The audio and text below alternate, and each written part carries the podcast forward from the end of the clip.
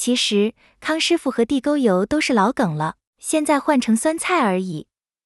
从二零一二年到二零一七年，天津换了四个市委书记：张高丽、孙春兰、黄兴国、李鸿忠。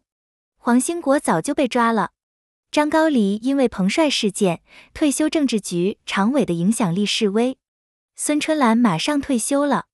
张高丽和孙春兰都是副总理，虽然一个是常委，一个是政治局委员，所以李鸿忠虽然二十大无法入常。也想像孙春兰那样混个政治局委员的副总理当当。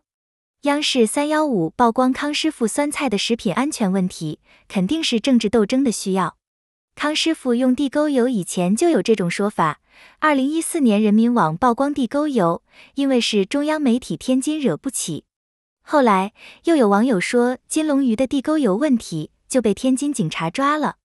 天津企业出问题，官方都是袒护企业。现在央视又曝光，只能说明李鸿忠政治行情不行了。